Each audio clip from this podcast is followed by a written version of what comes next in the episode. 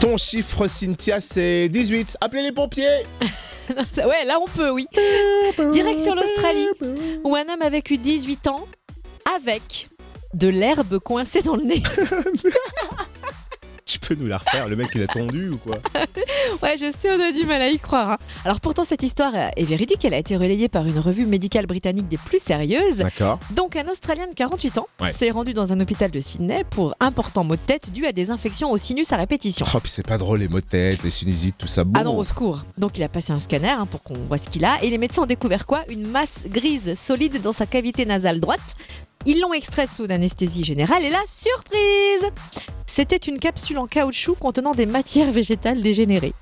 Qu'est-ce que t'appelles matière végétale dégénérée C'était une façon de détourner, de vous dire de l'herbe pas très légale, quoi. Mais comment, pendant 18 ans, tu peux avoir ce truc dans le nez Et ben en fait, il y a 18 ans, il était en prison. Ouais, Sa petite amie lui avait apporté ce petit colis. ouais. Je vous passe les détails. Apparemment, il l'avait paumé, enfin, il savait plus où il était. Et du coup, bizarre Et où ton surprise, bah, il croyait qu'il l'avait avalé, lui. C'est stupéfiant.